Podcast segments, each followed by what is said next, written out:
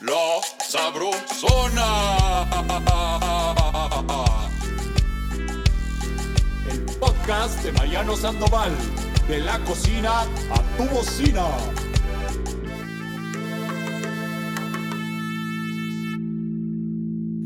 Un gran clásico de los días de Navidad es no salir de la cama o el sillón, que si con la familia, la o el crush, y también hasta los cuates, para pasar unas buenas horas viendo series y películas navideñas. Y en estos deleites de entretenimiento audiovisual decembrino no pueden faltar las escenas gastronómicas, para hacer una sabrosa lista de las mejores series y pelis navideñas con referencia culinaria, platicaremos con el mero mero patrón de la crítica en medios de comunicación de nuestro país.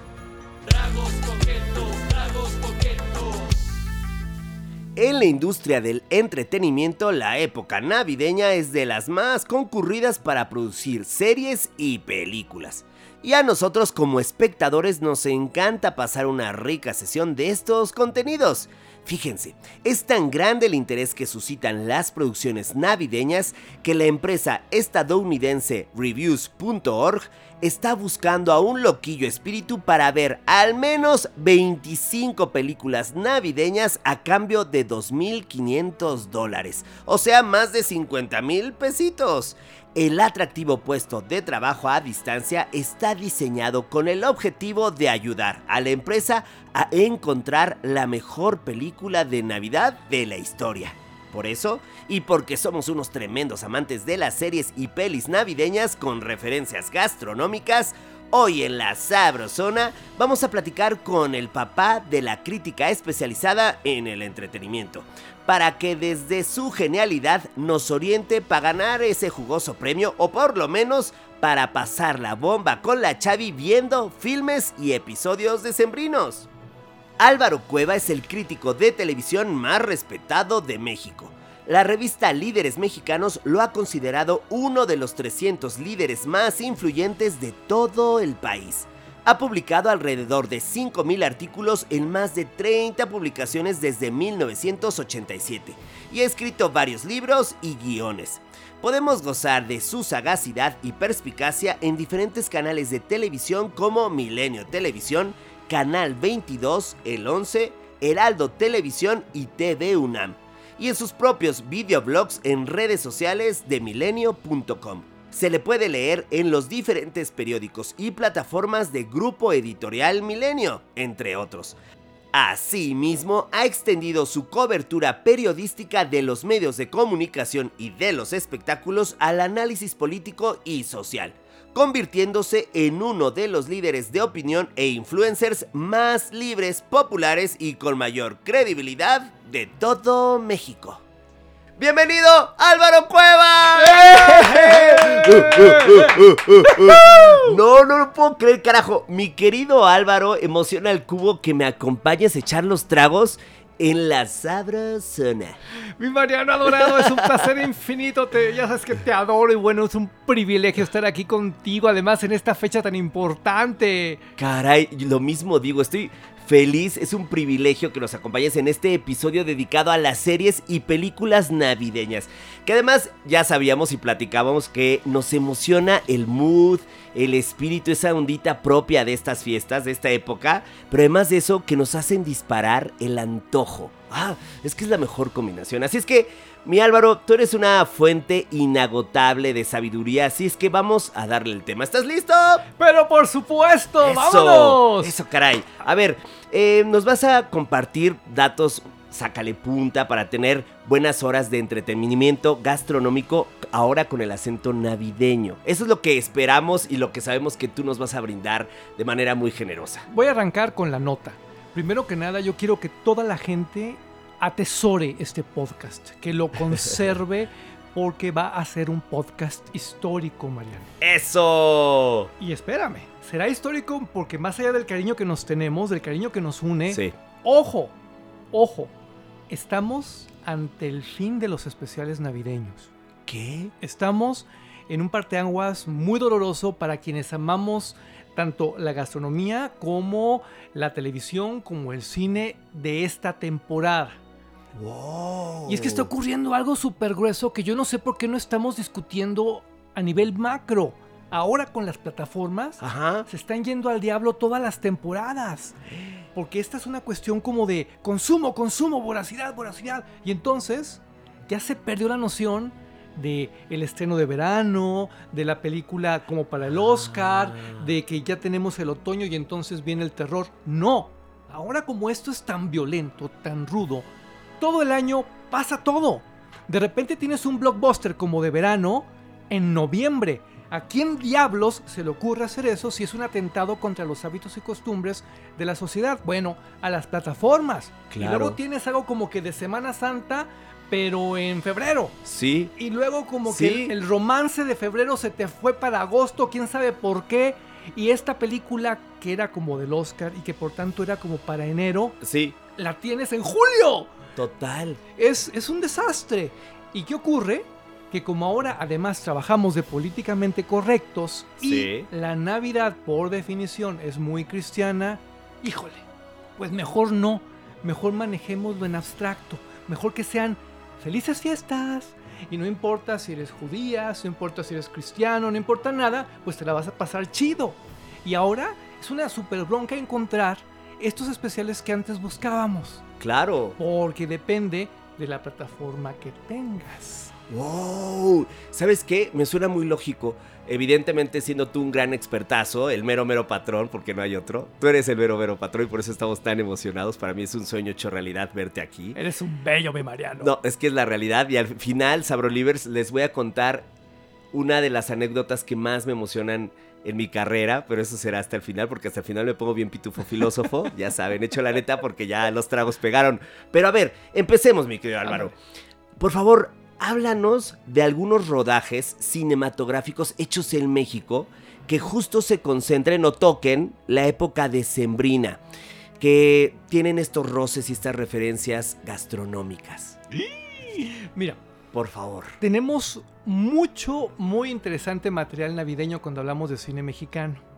Porque tenemos una relación extraña con Santa Claus, con el Niño Dios y con los Reyes Magos. Hay una película que es famosísima a nivel internacional que se hizo en este país en 1959 y es famosa por extravagante, por kitsch, por ridícula y es Santa Claus. Es la historia de Santa Claus a la mexicana. Pero Santa Claus con el mago Merlín. Pero ¡No! Santa Claus con un robot. Pero Santa Claus así alucinantemente absurdo tan, tan, tan, pero tan ridículo que es infinitamente gozoso. Sí, entiendo perfecto. Esta película nadie se la debe de perder, es muy fácil de localizar, ni siquiera tienen que tener suscripción a una plataforma, la pueden encontrar en redes, la pueden encontrar en YouTube, es un agasajo y yo les recomiendo que cuando la estén viendo se pongan hasta atrás, porque a medida que avance la acción, ustedes no van a dar crédito que un personaje tan gringo, que un personaje que corresponde a ciertos productos en específico, de repente esté aquí en nuestra cultura del tamal y en nuestra... O sea, dices tú, ¿qué le pasó a mi santa? Además, es este santa que nunca verás en la calle de, de la Ciudad de México, que nunca verás en Saltillo, que nunca verás en Mérida. Es un absurdo delicioso. Esto es como lo más añejo, lo más entrañable. Habla con tus abuelitas, con tus abuelitos, porque yo creo que la van a recordar con amor. Y es que además es un clásico de la tele abierta en estas temporadas, porque de repente te despiertas a las 7, estás así como que entre crudo y no sabes, la pones y es delicioso. Ahora, Sí, sí, sí, Ojo. claro, claro. estas son las películas como viejas. Ajá. Tenemos Reyes Magos, tenemos muchas cosas, pero hay una película reciente que yo no puedo dejar de recomendarles porque es alucinantemente padre. ¿Cuál? Es irreverente, es chida, es ahora sí que no soy- nuestra película, es el Guadalupe Reyes. Así se llama. ¿No la sí. viste? No, pero sí lo ubico. Tienes que verla porque, a ver, Sí, sí, sí, sí, sí, es reciente. So- es como que de hace dos años, pero en términos pandémicos, pues todo afectó. Bueno, el punto es el siguiente. Ajá. Yo creo que es el nacimiento de un nuevo clásico. ¿Por qué? Porque en este bendito país, y hace poco me tocó platicarlo con unos ejecutivos de la Ajá. tele de, de- de- otro país. Y Ok. me decían, ¿cómo es posible que México se paralice? Pues, ¿qué crees? Sí se paraliza. Así que ve haciendo tus apuntes porque del 12 de diciembre al 6 de enero nadie te va a pelar. No. Todo va a ser como lo No, mejor no, del año, todo va a ser el resumen y todo van a ser premios y todo eso. ¿Por qué? Porque nadie quiere trabajar. No, nadie puede claro. trabajar. Ajá. Ok. Esta película es una oda al Guadalupe Reyes. Es una suerte como de apuesta de dos cuates que prometieron alguna vez eh, pasársela, ya sabes, de la borrachera en la borrachera y de la costura en la costura. Y dicen, vamos a vivir intensamente el Guadalupe Reyes, ¿verdad? Y todo es un relajo que no acaba nunca. Yo la amé porque es como una de mis más íntimas fantasías. Ya sabes, perderte en la comida, perderte en el alcohol durante Sí. toda esta temporada. Y es particularmente divertida. De esta tendencia del nuevo cine mexicano Sí. que tiene mucho de comedia romántica, De comedia pero romántica. y además tiene actores muy jóvenes, muy frescos. Muy icónicos Sí, del entonces, cine actual. entonces creo que se la van a pasar mucho, muy bien. Justo estoy viendo el avance, es pura party, mucho alcohol, Yes. tremendamente gastronómica, no solo como tú lo mencionabas, porque de inmediato cuando escuchamos este nombre, ya este festival de gula, de fiesta que es titulado Guadalupe Reyes, bueno, llevado a una película, ha de ser un pachangón. Es lo máximo. Ahora, ¿quieres otra cosa como que más tradición mexicana, pero al mismo tiempo como... Hay algo que se llama pastorela, tú ponlo así. Ay, a ver. pastorela. Ajá. Y te vas a enloquecer de felicidad. Es también, ajá, a ver, Porque ajá. eh, es que es, un, es el rescate de algo muy nuestro, pero desde una perspectiva muy vigente, muy, muy de, de hace poco. Y es deliciosa. Yo soy un fan de las pastorelas. De hecho, ahí te va, eso nadie lo sabe. Los secretos de Álvaro Cueva. Eh, a mí me encanta cuando en esta temporada del año se ponen, pero como que las antipastorelas, las pastorelas sexys y las cabareteras. muy Las propositivas. políticas, las de diversidad sexual, Total. porque son lo máximo. Sí. Es jugar con este evento tan serio, tan docto, tan cristiano, tan puro, y transformarlo en nuestra realidad cotidiana, en la chacota, en vamos a aprovechar para burlarnos que si de Luis Miguel, que si de la serie, que si de Andrés Manuel. es, sí, eso es lo mejor. Entonces te desahogas y al final rompes la piñata y te la pasas de pelos. Estamos eternamente agradecidos con Miguel Sabido, que es el hombre que rescató la pastorela a un nivel macro en nuestra nación. Y la verdad, qué padre que lo hizo porque sí, sí es así como nuestro, nuestro, nuestro festejo. No, bueno, está- estoy viendo el avance porque ya saben, Sabrolivers, que siempre hay que escuchar la sabrosona con el celular a un lado y están saliendo escenas, se ve que esto es acción, es pura diversión, ¿no? Balazos, este, angelitos, diablos, bueno, es una locura. Sabíamos, obviamente todos sabemos que tú eres un sabelotodo del entretenimiento, así es que mil gracias por estas aportaciones. Ahora, eh, es importante decir que este mm, capítulo tiene de todo un poco. Vamos a hablar, y lo hemos definido, en diferentes clasificaciones para platicar y para avanzar sobre este capítulo especial. Uno de ellos son películas nacionales que ya mi Álvaro, mi carnal, logró compartir como ningún otro. Eso es un, es un maestro, es un maestro y me encanta tenerlo acá. Después también están las películas ultra taquilleras. Sí. Esas que nos quedan en el imaginario colectivo y que nos acompañan siempre. Y también otras que son películas joyas. Que están ahí y que hay que descubrirlas y que nos tiene que llevar otro. Pero ahora, si tú me lo permites, A porque ver. por supuesto que a mí este tema también me encanta y yo lo veo desde un sitio pues muy gastronómico y se trata de una eh, clasificación en la que yo me voy a concentrar en los mega éxitos taquilleros y en particular de Hollywood. Sí. Así es que está la inolvidable y clásica Mi pobre angelito. Ay, ay, ay. Donde mi hermano, el Michael Culkin, lo que hace es, siendo un chavito, da vida a un ultra turbo carismático personaje que es Kevin. Que yo creo que hasta el nombre, estaba pensando tanto en este, hasta el nombre se puso de moda. ¿Cuántos Kevins conocemos, mi Álvaro? No, no, no, no, no. Después, eh, ¿cómo olvidar?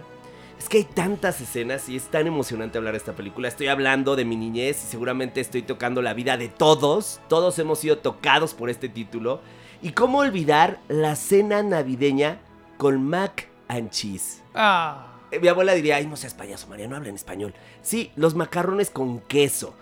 A ver, recordemos juntos, mi Álvaro. Tenemos la mesa principal de casa. No la de la cocina, no la barra No. de la cocina. No, no, no. La cena de Navidad requiere el escenario principal. El gran comedor, sí. Eso, el gran comedor. No solo eso, sino también requiere toda la formalidad y solemnidad de la fecha. Uno saca la vajilla más sacale punta, las copas que no están rotitas, servilleta de tela, por supuesto, y más. Los McAllister que, oye, eran muy fresas, ¿eh? Los McAllister no eran una familia común gringa, tenían Real- mucha lana. Realmente sí. Adornos navideños, por supuesto, como todas nuestras mamás que visten hasta el baño lo tienen vestido de Navidad. Sí. Y no solo eso, sino también, importante decir, los colores rojos y verdes que abundan en, este, en esta escena, pero también en toda la película, ahorita les cuento por qué. Y, claro, para mi Kevin, nuestro Kevin, leche en copa. Sí. Porque él sabe de qué trata la Navidad, es un experto.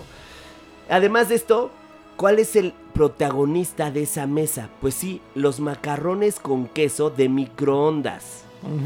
Eh, Kevin junta sus manos y a la letra dice, bendice esta nutritiva cena, macarrones con queso de microondas. Y al personal que puso en oferta este platillo. Amén. Mi vida santa, lo máximo. Mira, Ajá. es un peliculón que hasta el día de hoy, eh, bueno, hay versiones y que nada como el original, No, nada hombre. como este momento divertidísimo, porque ojo, este cine noventero es fundamental para entender lo que tenemos ahora, porque es un tipo de espectáculo que ya perdimos. Es un tipo de espectáculo que proponía, que creaba, que nos unía. Era genuinamente divertirnos. No era esta voracidad de y ahora el capítulo 9 y ahora el capítulo... No, y espérate la temporada 4. No. Totalmente. Era, ya llegó, pásatela chido, de pelos, toda la familia unida, seamos felices. Bueno, bye. Y íbamos al cine. Sí. Nos sentábamos en familia, compartíamos las tortas, nos pasábamos los- las palomitas. Era esta emoción de compartir una película navideña junto a papá, mamá y los carnales. Ahora tal parece que la tendencia es no salgas, quédate en casa y que, y que- que cada quien vea en su dispositivo lo que quiera y eso ya no muy está individual. chido. No. Muy individual. Y, y bueno, regresando a esta escena, mi Álvaro. Me, me gusta hacer esta radiografía porque ese momento lo que refleja es el tremendo poder de la comida. Porque no necesariamente es un requisito el gran banquete, ¿no? Para sentirte agradecido con la vida. En este caso, se acompaña de unos sencillos, pero gloriosos y gigantescos en sabor macarrones con queso. Eh, además, otros temas importantes es que en esta comida también refleja la vida y el gusto de un chavito norteamericano de clase acomodada que sabe perfectamente el boom y que sabe moverse con total independencia frente a lo que resultó un gran hallazgo para todos que fue el microondas. Exacto. Todos recordamos la primera vez que tuvimos un microondas. Todos hicimos de Kevin alguna vez. No, Hasta no, el no, día de hoy. Hasta el día de hoy seguimos siendo unos verdaderos fans de este muchacho que es una locura. Somos tremendos fans. Y, oh, caray, otra Álvaro, si me lo permites. Eh, acabo de ver este hace ratito. Reuní estas, estas escenas y me tenía muerto de risa. Una en particular, 32 años después, Sabrolivers. Así es, 30 año- 32 años después de haber sido estrenada Mi Pobre Angelito.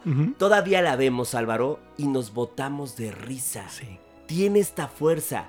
Su estreno fue en 1990 y es la escena del repartidor.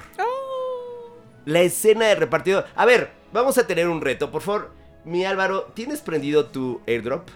Porque si te parece, En este vamos a recrear juntos esa escena. ¿Te parece? Me ¿Tú encanta. qué quieres ser? ¿El repartidor o la voz de la escena que mi Kevin, tan listillo, pone y juega con ella para lograr deshacerse del repartidor? ¿Tú qué quieres? Yo quiero ser la voz aquí de hombre de verdad. Órale, va, va, va, va. Te voy a enviar esta copia porque me puse a escribir todo rapidísimo y me parece que aquí estás.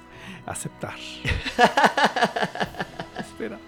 Ya acepté dónde está, no aparece. A ver, déjame, ahí estás, ¿eh? Tum, tum, tum. Aceptar. Eso. En tiempo real estamos haciendo esto. Dije, no, es que, ¿qué, qué escena? Eh, además, también nuevamente la comida rápida. en este caso una pizza, una pizza de queso, eh, que Kevin de manera muy astuta decide pedir, además de el envío, el envío a domicilio, también lo que hace Kevin es lograr deshacerse sin sospecha de quién, del mismísimo eh, repartidor de pizzas. A ver, no le llega a Álvaro, mi querido Pablito, no me está vamos a detenernos. A ver. Yo sí estoy conectado y me entro a airdrop. Me llega el guion. Ah, ese, ese, ese es el guion, exacto. El, Ah. el guion está ahí. eh, Ah, miserable, señor. Ok, está. exacto, Espérame. Un momento que refleja. ah, escena del repartidor. ¿Quién es? Exacto. pequeño, le tengo su pizza. Ah, yo sé, yo sé quién ¿Quieres, es. ¿quieres, ¿Quieres leerla una vez? No, eh? no, Órale, no, va, o sea, va, que sea espontáneo. Órale, va, buenísimo. Escena del repartidor. A ver, bueno, ya, ya lo logramos. Es que no había pagado los datos. Me fui corriendo aquí a la- al, al Oxxo, ya logré pagar el dato. Eres de lo peor, mi Mariano. Ya está, mi Álvaro. Ya lo recibiste. A ver, entonces ahí les va esta escena del repartidor de mi pobre angelito, estelarizada por Álvaro Cueva y Yo Merengues. Así es que, eh, ¿quién es? Ah, no, espera. Soy, soy yo. Eso te- es- sí, sí, disculpa. Toca la puerta, sale un ting, ting. ¿Quién es? El pequeño Nerón, señor. Le traigo su pizza. Hmm, déjala en la entrada y lárgate de aquí. Mm, está bien, pero ¿dónde está mi plata? ¿Cuál plata? Tiene que pagar por su pizza, señor. ¿De verdad? ¿Cuánto le debo? Son 11.80 sin duda. ¡Guarda el cambio, inmundo animal! Ay, ¡Miserable! mm, miserable usted. Oye, voy a darte hasta la cuenta de 10 para que saques tu inmundo, feo, cobarde, inútil rostro de mi propiedad antes de que te llene los intestinos de plomo. Uno, dos, diez. ¿Te acuerdas? ¡Pum, pum, pum, pum, pum, pum, pum! Así es. Y termina esta escena. No, Aplausos. No la rifamos. No la rifamos. Oye, eres, eres todo un mafioso. Puedes llegar a ser el tipo más amoroso porque es Mm. de las personas más cálidas que yo me he encontrado en televisión, de las personas más honestas, más entrañables que yo he hallado en esta chamba. Pero también puedes ser muy maldito, Álvaro Cueva. Lo hiciste muy bien. Eres un matón. Así soy yo. Eso, me encanta. Esos matices. Y cierra justo mi, nuestro carnal, el Kevin, diciendo, una deliciosa pizza de queso solo para mí. Hmm. Dejando en evidencia, pues sí, esos gustos de chavito. Además, como les platicaba, eh, también sentimos esa gula tan propia de estas, de estas fechas y un set lleno de color rojo, que fue una de las solicitudes de la producción, lograr que los matices de los sets transmitieran los colores oficiales de la Navidad. Este último dato lo, lo compartieron en la serie Las pelis que nos formaron, de la cual, eh, por cierto, disfruté enormemente el contenido, la edición, la información, los detalles, los chismecillos, las entrevistas con los directivos de cada uno de los estudios, con los directores, los actores, el director de fotografía, guionistas, todo, todo, pero lo único, ah, caray, ¿cómo me cayó mal? A ver, Álvaro, si tú estás de acuerdo, ¿tú la viste? Sí, claro. Ah, bueno, por favor. Eh, Porque también esto la estamos compartiendo para que se andan muy navideños y les genera mucha curiosidad toda la vida, cómo se fue dando esta película que en realidad es parte también de nosotros. Bueno, pues la pueden encontrar en esta serie de Netflix. Lo que quería compartirme, Álvaro, es que lo único que me molestó de esta serie fue el tono chistoso, forzado. Ay, cómo me cayó gordo. Es que ya las plataformas están desatadas y están jugando al rating por el rating y se están olvidando de cuál fue la clave de su éxito cuando aparecieron. Sí la están regando, ¿eh? Porque hay un punto en que cosas que son tan sagradas como estas películas se convierten en un objeto de burla y no puede ser. No puede ser. De hecho, por eso muchos especiales navideños también han fracasado últimamente. Porque no toman en serio lo que hay que tomar en serio. Y por más irreverentes que seamos, siempre hay algo, siempre hay algo que nos toca el corazón. Claro. Siempre. Claro, a mí solo este, este tono del chiste forzado me pareció innecesario porque ya el mismo título de la película te conecta y hace que te vincules a ella. Entonces, eso fue lo único que no me gustó. Pero para cerrar con este exitazo de mi pobre angelito, otras referencias culinarias rapidísimas, unos disparos de estas referencias es Kevin entrándole sabroso a todo aquello que está prohibido en su casa, como por ejemplo el helado. Esta combinación de comer lo que tus papás no te dejan o en la cantidad que tú quieres mientras ves películas para adultos, como es este caso de, la- de la película de, de matones, de narcotraficantes. Y en el Mi Pobre Angelito 2, también otra Sí. referencia que me encanta son las propinas en moneda comercial para niño, es decir, en chicles. Sí, es, es tan divino. Y es que hay un acierto muy grande en el manejo de la infancia en estas películas, porque Sí. tienes toda la inocencia. Son niños que todavía son niños. Son niños que todavía son niños y te hacen sentir niño en ese momento. Sí. Caray, a ver, ya me dieron ganas de ir por la cobijita y hacer el maratón con las pelis que estamos compartiendo, pero ahora no podemos desaprovechar a la erudición que te caracteriza, mi Álvaro. Así es que por favor, dentro de tus tesoros de movies decembrinas, recomiéndanos tres que son una bomba y que tienen escenas culinarias que nos volarán la cabeza. Eso sí, ya nos hablaste de México, ahora háblanos de donde quieras. Mira, te voy a dar datos que son fundamentales para vivir la Navidad en términos cinematográficos. ¡Ay! Tú no puedes vivir esta temporada si no ves al menos una versión de Cuento de Navidad. Wow. Hay 14.000 y te puede gustar la musical, te puede gustar la de los Muppets, te puede gustar la clásica, hay hasta de cine mudo. Es que Cuento de Navidad no solo es un gran libro, es una oportunidad maravillosa para reconciliarte con la vida. Ojo, tenemos desde la versión reciente reciente con Jim Carrey hasta tenemos la de Patrick Stewart en el 99, tenemos la de los Muppets que yo la adoro y está ahí en Disney Plus. Ok. Tienes la de Bill Murray, tienes mucho cuento de Navidad, pero yo quiero, por ejemplo, si tú, tú eres mamá, si tú eres papá, tienes niños chiquitos, sí llévalos de la mano a vivir, a sorprenderse con el cuento de Navidad, porque les va a tocar el alma y van a vivir esa temporada como genuinamente se tiene que vivir. Todavía se tiene que vivir así, ¿ok? Ahora, seguramente me vas a decir, ay, Marian, vas a decir, Álvaro, qué flojera. Es que eso es ya lo clásico. Ay, no, yo quiero algo diferente, quiero algo reciente. Ok, de todo el tambache de películas que se han hecho últimamente sobre Navidad, hay una que en verdad me puede matar de dulzura. La amo, la amo, la amo. Es, se llama así, Last Christmas. Ok. Otra oportunidad para amar, le pusieron en español. Ah, sí. Es con Emilia Clarke. Sí. Micalesi, hermosa de Game of Thrones. Claro. Ese fue el gancho para mí, porque yo soy súper fan de Game of Thrones, ya sabrás.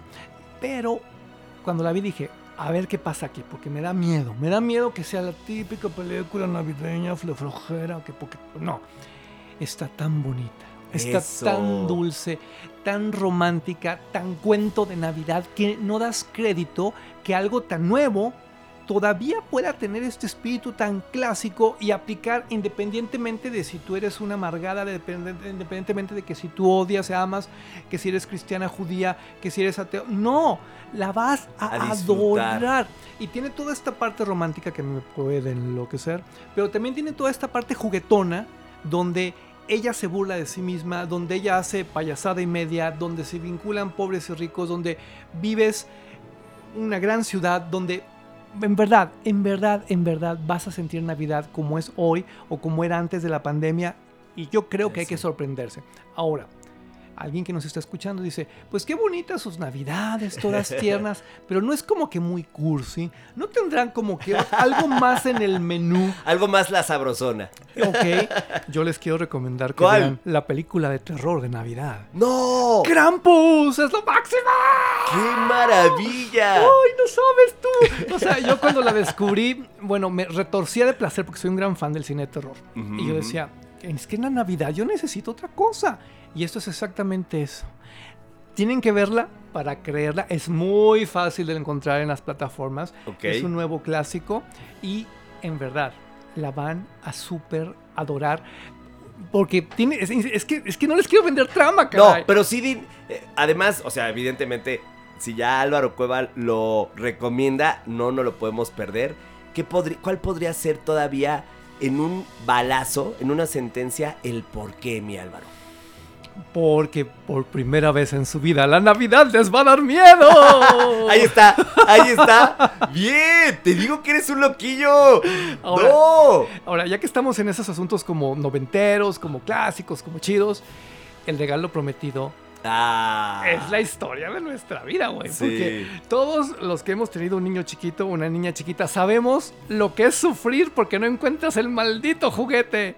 Caray. Esto que ahora se resuelve muy padre de manera digital, en algún momento de la historia era, Era un drama. complejísimo. Porque en efecto, Sí. como en la película, llegabas a abrir la tienda y ahí ya lucha a muerte con la señora. Así, no, señora, la muñeca, bla, bla, bla". Sí. No, y lo que un papá es capaz de hacer por amor a un hijo en estos días, eh, ahí está reflejado de una, además de una manera muy divertida, muy chistosa. O sea, no te creas que es una película ridícula. Yo sé que ya toda la vimos, pero hay que volver a verla. ¿Quién era el protagonista? Arnold Eh, Schwarzenegger. Arnold, sí, ¿verdad? Por supuesto, así Wow. porque era el contraste entre este tipo fortachón, tosco, Sí. y toda esta dulzura del juguete y aparte el muñeco de acción y él convertido en muñeco de acción y haciendo todas las payasadas que lo han caracterizado a lo largo de su carrera.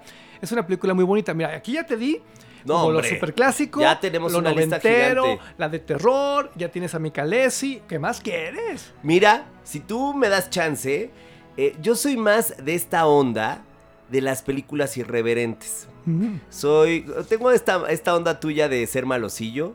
Y siendo malosillo, para mí hay una película navideña que fue un descubrimiento. A mí me parece que esto podría ser una joya. A ver. Que se llama Bad Santa.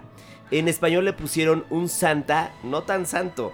Y la estrella, el protagonista es Billy Bob Thornton, que es un grandísimo actor. Yo un día me la encontré, ni la busqué, ni la conocía. Un día me la encontré.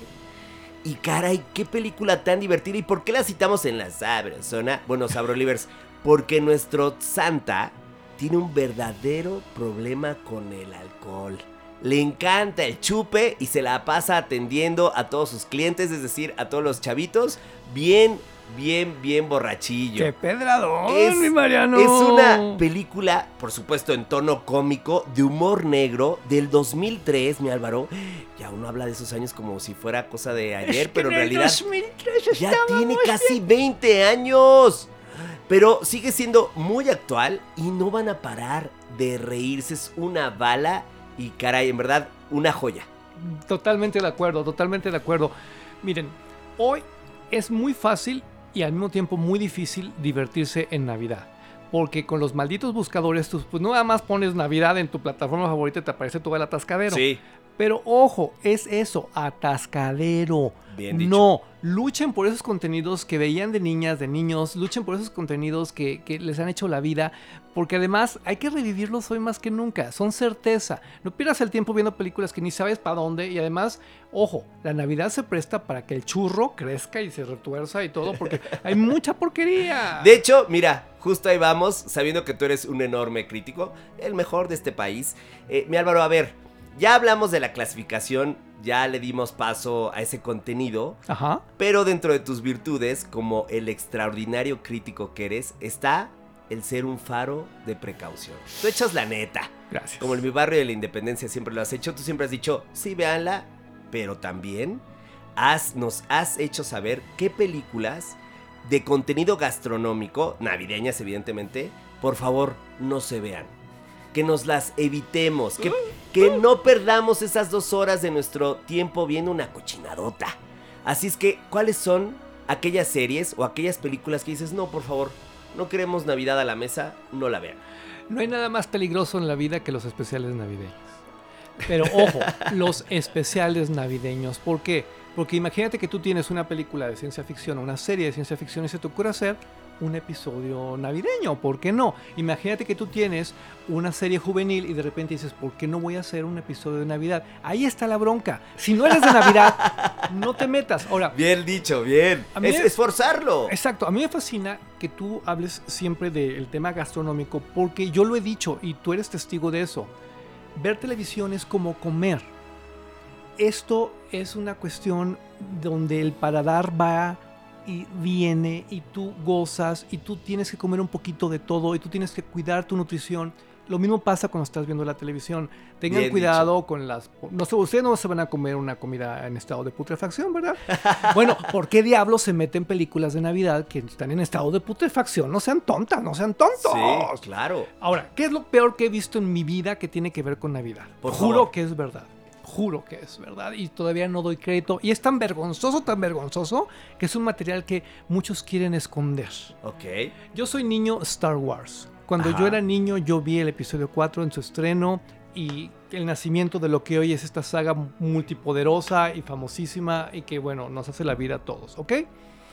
Imagínate cuando eres niño y ves el nacimiento de Star Wars y, y flotas de placer y, y alucinas las espadas de láser y es todo, todo, la parafernalia, los muñequitos y todo, que de repente te anuncian en la tele. Especial de Navidad de Star Wars. ¿Qué? Believe it or not. No. Créemelo. Es la infamia más grande, la porquería más puerca. La, o sea, no, no, no, no puedes, no puedes, no puedes. Es- El especial de Navidad de Star Wars es una cosa tan mala que no, no aparece en la plataforma. O sea, es, es- es- es- Ah. es como la vergüenza de la familia. Lo George, quieren olvidar. George Lucas tendría que estar, o sea, viendo la manera de, de- de- de sacar el de los hombres de negro y que se te olvide. Porque es horrible. Te voy a platicar lo que pasa en el Sí. especial de Navidad. Pero El- a ver, ¿en dónde salió? ¿Fue una película? de repente lo pasaban en, en- en- cuando yo era niño. Era el 5, pasaba especiales los domingos. Y de repente, pues imagínate, niño Star Wars que te anuncian que va a pasar Star Wars. Y pues claro que quieres Por supuesto, verlo. preparas las palomitas. Y allá estábamos como idiotas. Y de repente tú ves, juro que es verdad, a Chewbacca en pantuflas. Con, o sea, en una casa haciendo, o sea, de cocinerito, haciéndose el payaso. Y a la princesa Leia cantando. Y no, es, es- es una pierdes cosa- el respeto. es una cosa. Ahora, les voy a dar un tip, pero no digan que se los dije yo, ¿ok? Ok. Ustedes en su buscador ese tan bonito que está de moda y que todos usamos, pongan Star Wars Holidays, Star Wars Christmas, Christmas, y ajá. por ahí van a encontrar cachitos. Y de repente está completo en algunos lados. ¡Wow! No, no, no, no, no. Te vas a querer morir. Te vas- Lo vas- imagino. no, Solo de contarlo ya me costó trabajo entenderlo. Pero o sea, espera, dije, ¿quién, ahora- quién lo produjo? ¿Dónde se hizo? Pues, lo- ¿Qué? George Lucas. Sí, güey. no, porque estás diciendo. Pero, pero además, es que esta es la parte increíble. Esta es la parte increíble. Eh, ojo, Star Wars, ¿cómo empieza? De repente está la pantalla en negro y, y sale el Las logo, letras. Y todo es súper tecnológico y todo súper carísimo. La gran producción, Sí. Hollywood a la N. Ok, esto empieza como los programas de tele chafa de los 70. De repente es... Y ahora tenemos a Mark Hamill como Luke Skywalker. Y él se sale sonriendo así. ¡ah! ya sé. Y todo borrosito Claro, alrededor. y como luego- programa de televisión. y, sí. y- y- y tenemos a Harrison Ford como así, pero narrado y visto. And Harrison Ford como Han Solo y sale él así como sonriendo. Ah, sí, aquí estoy, ya llegué. Y, y a Perengano y, y a R2D2 como R2D2. Y wi, wi, wi, wi, wi. O sea, no, por, me, me doy un balazo, güey. O sea, no. Demasiado. Sí, gracias a Dios, insisto, esto es un material casi prohibido, casi como de dealer. Sí. Así que, véanlo Del Deep Web. para que entiendan de la que nos salvamos, ¿ok? Ahora, ¿quieren otro horror? O sea, ya más reciente. Queremos otro horror. Queremos otro horror. Ahora está como que de moda que nos burlemos de lo que antes adorábamos, Sí. ¿sí? Y Ryan Murphy es un gran genio creador Claro. de American Horror Story muchas De cosas. Ajá, ok. Y de repente en Glee, precisamente, se le ocurre hacer Un su especial. capítulo navideño. ¿Por qué no? Y dices, bueno, si es él y es Navidad, debe estar increíble porque van a cantar precioso Fue y lo todo. que pensé. Pues no. Ah. El objetivo era como burlarse de los especiales de Navidad, apelando a que eran como grotescos y sobre todo, ya sabes, políticamente incorrectos y todo. Llenos tal, vez de demasiada melcocha, ¿no? Corte A, tienes a una mamá close lesbiana que sienta a los niños en sus piernas y les dice, eh, ay no, pues es que eh, tú necesitas un juguete de aquellos y no, eh, te, voy a, tú no puedes ver porno en tu computadora, cómprate esto, a un niño de nueve años, ¿no? Y, y de repente sale el sexy close y de repente, el- Mm, entonces... El no. resultado es súper, súper desagradable. Incómodo, No, imagínate que hacen cast- No. imagi- no, espérate. Hacen casting para encontrar a la Virgen María. Y pues, ¿cuáles vírgenes si ya no hay, no? O sea, cosas así tan feas. Mm. Eh, yo sé que hay un momento en el que todo esto se tiene que poner sobre la mesa. Pero, pues, pues, si estás en Navidad, pues quieres ver Navidad. Claro. Quieres, ver, quieres ver como lo bonito, lo dulce. Y hasta los musicales son chafas porque quisieron emular los musicales en blanco y negro de los años 70. Ahora, esto no está prohibido. Esto lo encuentran en la temporada 5 de Glee, en la plataforma, está en, en Disney Plus. eh, y así y se llama como el episodio no transmitido, porque así lo, no, así lo, así lo, así se llama, así lo se, se transmitió. Pero es tan malo que ellos juegan a ni siquiera se- de hecho al principio sale la directora Sue eh, diciendo eh, una barbaridad también para burlarse de todos y ponerles carbones en las botas navideñas en lugar de dulces y decir esto fue una desgracia nos sentimos muy avergonzados y, y tú acabas por, Bueno, por comprarle la idea ¿no? sí, sí, sí, sí. Bueno, esos son como los peores ejemplos. ¿Por qué? Porque tristemente antes la televisión tenía otro valor y prácticamente todos los programas que veíamos en la tele tenían su especial de Navidad. Claro. Desde la época de oro duda. teníam- teníamos los Picapiedra de Navidad, teníamos todos estos dibujos animados, tenían su, su capítulo de Navidad. Claro, Y sí, sí, sí. ahora como ya no lo ves- sabes cuándo lo vas a ver, pues ya no hay manera. No, ya no hay forma de encontrarlo. Pero bueno, No, bueno, es que qué locura. Nos ha salvado con estas banderas rojas. Si te parece bien, ahora hablemos de las series de televisión y Navidad. Yo me atrevo a decir que toda serie, como tú lo decías, en realidad no es un atrevimiento, estabas cl- claro, todos tienen su especial de Navidad. Entonces, dado el auge de las plataformas de contenidos digitales, hoy el catálogo de opciones es enorme, gigantesco, como tú lo vienes diciendo. Así es que vamos a detenernos en una de las series que están totalmente dedicadas a la comida, con especial navideño. Y hay uno que es de mis faves, que se trata de Sugar Rush. Así es, una... Esa fue la respuesta de mi Álvaro. es que me que encanta, amo. me encanta. Soy el fan más fan de los programas de cocina, has de saber. Lo sé, Y, y- y- por eso te conocí. y enloquezco cada vez que me los ponen enfrente. Y si son de galletitas, y si son del pastelito, y que si el relleno del pavo, y que si entonces, bueno, yo los grabo y tomo nota y les tomo foto de las pantallas y hago mucho pancho, ¿eh? Porque sí soy bien, bien, bien ridículo. Y luego algunas recetas sí las llego a poner en práctica, algunas me salen, algunas no. Pero son grandes oportunidades porque tienes la mezcla perfecta. La mezcla perfecta del entretenimiento de la tele con la mezcla perfecta de la comida. La comida nos une, la comida nos da sentido. Es lo que más recordamos de estas temporadas. Y si no, si, no me creen, escuchen a Mandititita cuando canta lo del recalentado, ¿verdad? Buena referencia musical. Así es, Sabrolivers. Álvaro Cueva no solo es el crítico de televisión más serio y respetado que hay en nuestro país, sino que además tengo la gran suerte, por mi materia, de que es un experto en contenido gastronómico de todo tipo de medio. Eso fue lo que me unió y eso lo voy a compartir hasta el final. Pero tenemos, Álvaro, este programa que se emite por Netflix, Sí. en donde la premisa es una competencia de pastelería por equipos con un ingrediente clave que siempre falta en la cocina, el tiempo. Sí. Evidentemente la Navidad no puede faltar y ellos lo hacen con no una, sino dos temporadas que se llama en español Sugar Rush Delicias Navideñas. Es el título especializado en la Navidad. Así es que en esta competencia de repostería, todo lo que encanta de Sugar Rush está impregnado de ese sabor a fiestas, en la que se suelta como anzuelo para que, no de- para que nos dejemos de llevar o que nos dejemos llevar más bien por la adrenalina de las fiestas, es que tienen como premio 10 mil dólares. Y alcanzamos a ver villancicos, eh, también un montón de clásicos navideños, torres de betún, eh, ya saben, estos pasteles muy gringos enormes que representan a la Navidad. Y es que esta serie es una locura. Es maravillosa. Por favor, si no la han visto nunca, este es el momento. Pero además, maratonéenla. Pero además, cocinen o no cocinen, la van a gozar. Y es nada más un ejemplo de los muchos que podemos dar.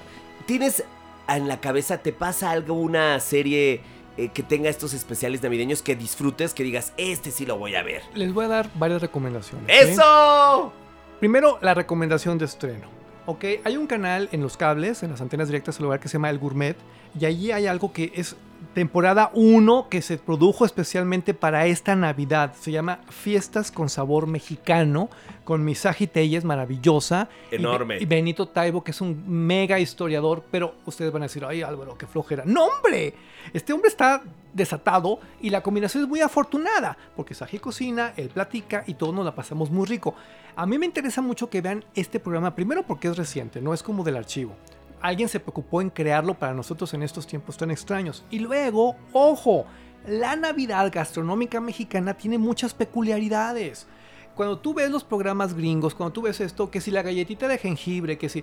No, hombre, aquí es el romerito, güey, aquí es el buñuelo. y, y- y ya sabes que el secreto para que el, buñuelo te quede crujiente, que le ponga la cáscara del. Ya sabes, la abuelita siempre. Eh, bueno, eso es nuestra Navidad gastronómica. Sí. Que, que si es con eh, tortitas de camarón o con camarones. Y que si el, el mole se prepara de una forma o se prepara del otro para los romeritos. Y que todas esas cosas tan mágicas aquí las vas a encontrar. Por eso me gustaría mucho que, que lo buscaran. Ahora, lo que yo siempre hago, porque soy un atascado de lo peor. ¿sí? Es, me voy a mis canales de, de gastronomía, como Food Network, como el Gourmet, todo Sí. esto. Siempre, invariablemente, repiten cosas con Paulina Bascal, siempre con Guiada, siempre, o sea, son las, los grandes eh, chefs y las grandes propuestas. Incluso hay una mujer de España que sale en el gourmet que adoro, ahorita se me va el nombre, que te enseña a hacer tu casita estilo español, como la preparan en, no sé, en Galicia, no sé dónde. es- ¡Qué maravilla! esas cosas te hacen la vida, porque además te ayudan a ver otros mundos, te abren el apetito, te abren el cerebro y te abren el corazón. No sé si a ustedes les pase lo mismo, pero yo juro que es verdad y siempre lo hago. Cuando tengo la oportunidad de salir de viaje a otro país, ya sea de trabajo, ya sea de placer, y coincido con alguien de esa localidad y tengo la oportunidad de hablar, una de las primeras preguntas que siempre le hago es, ¿qué comen aquí en Navidad? Sí. Porque de repente descubres que en Barcelona hacen una sopa de no sé dónde y de repente que en, en Seúl eh, es increíble. O sea, ahí, eh, ahí es donde nos conocemos y donde nos diferenciamos y donde nos fascinamos. Porque todos celebramos la Navidad. Así es, y lo podemos vivir a través de los medios digitales o en casa. Y, caray, y estamos llegando al final de esta plática. Ya nos van a traer la cuenta. Es que ya están por cerrar. Ya llevamos aquí, ya son las 4 de la mañana. Tranquilízate, Álvaro. Pero antes de irnos, les quiero compartir cómo es que yo conocí a Álvaro. A ver, imagínense. Yo estaba estudiando gastronomía en el claustro Sor Juana. Y tuve la gran suerte una, un boleto ganador de lotería de participar en una serie del citado Gourmet. Y en el citado Gourmet, imagínense yo, así siempre hago esta analogía porque me parece que así lo podemos entender. Imagínense que yo como estudiante, eh, yo hago la referencia al fútbol. Era un jugador de tercera división. Y de un día para otro, por determinadas eh, jugadas de la vida, yo termino en la selección mexicana de chefs que era el Gourmet, el canal de cocina más reconocido en Latinoamérica, el de mayor prestigio, en donde cocinaba Paulina Abascal, Miquel Alonso. eh, bueno, una locura. Estaba con mis grandes ídolos. Un día yo sentado en una rueda de prensa porque estaba grabando un programa para ellos. Y conociendo a los directivos argentinos, a los meros patrones, a los Sí. dueños del canal, hablaban de Álvaro Cueva.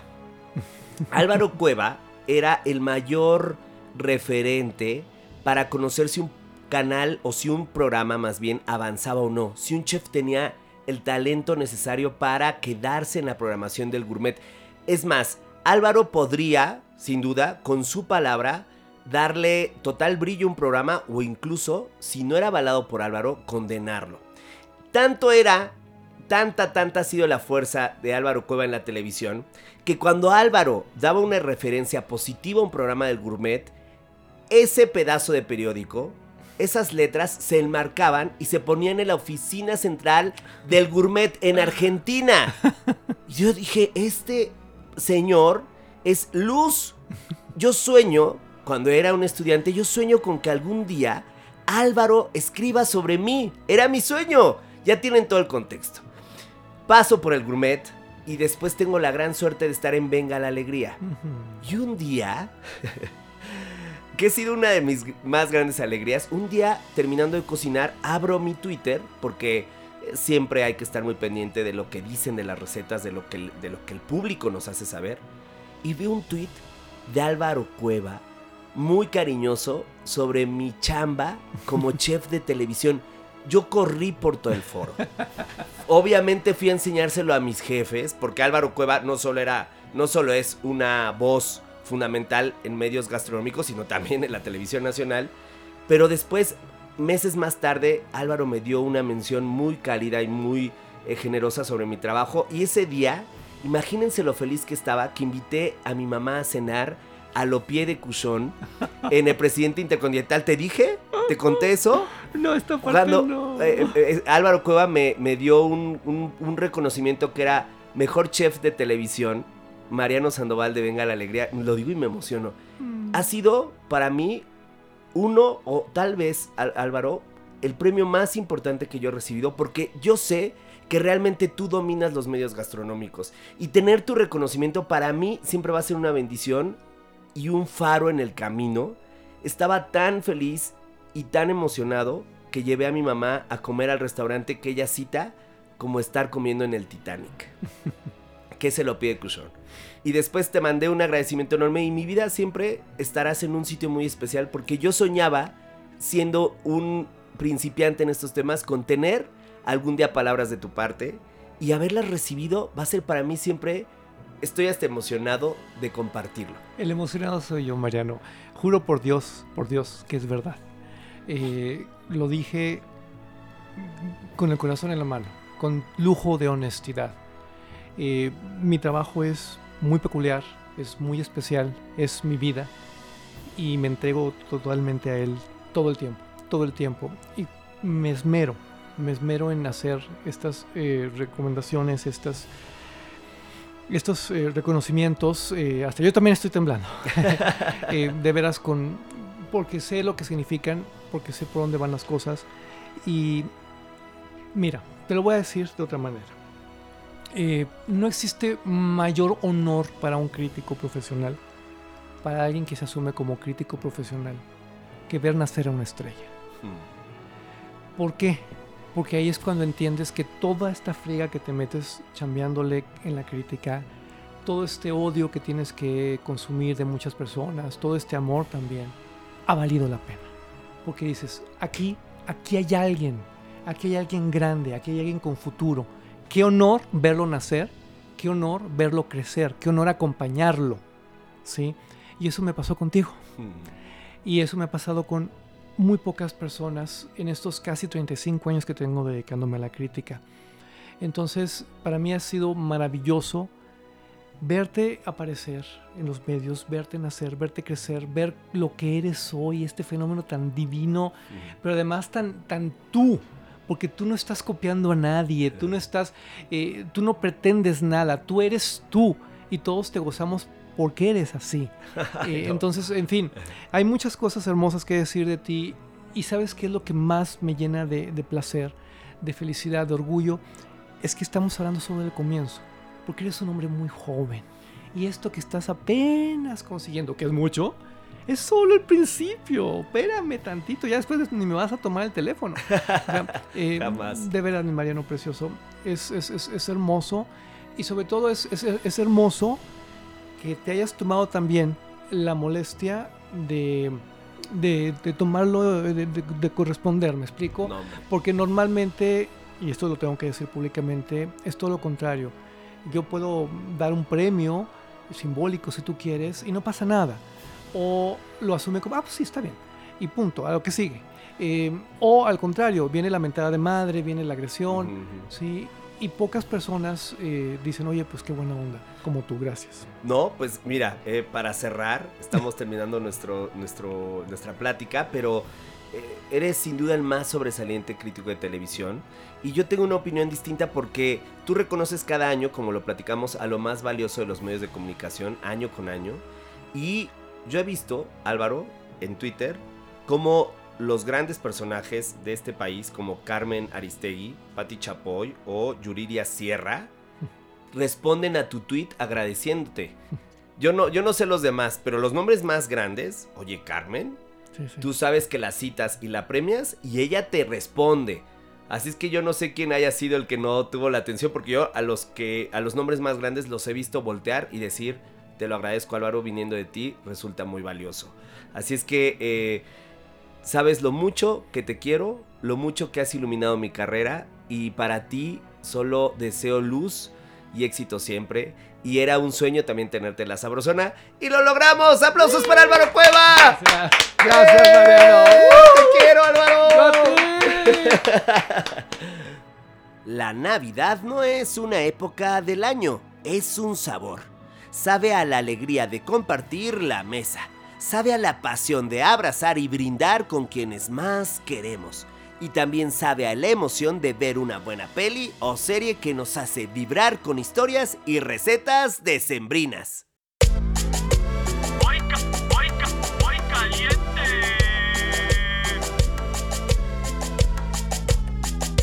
La Sabrosona presenta esferas de bombón y palomitas.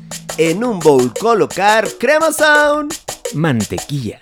dos cucharadas, Jarabe de maíz. dos cucharadas. Bombones. Clásico de los postres, Esencia de vainilla. una cucharadita. Y Bombones. tres tazas. Llevarlos a un verano en el microondas durante un minuto o hasta que se fundan de amor esos bombones. Pero este party loco requiere la presencia de más invitados. Que sus Palomitas. tres tazas. Que sus esferas aplastadas, Arándanos. media taza. Fuegos artificiales, Pistache. media taza. E incorporar perfectamente. Ahora una escena de acción y suspenso. Poner un poco de aceite en las manos y extenderlo a lo largo de ellas, para posteriormente tomar porciones de la preparación anterior para formar esferas. Por último, colocar esas esferas sobre algo conocido como... Papel encerado. y dejar enfriar. Y felices fiestas. Y esto fue La Sabrosona. de la cocina a tu bocina.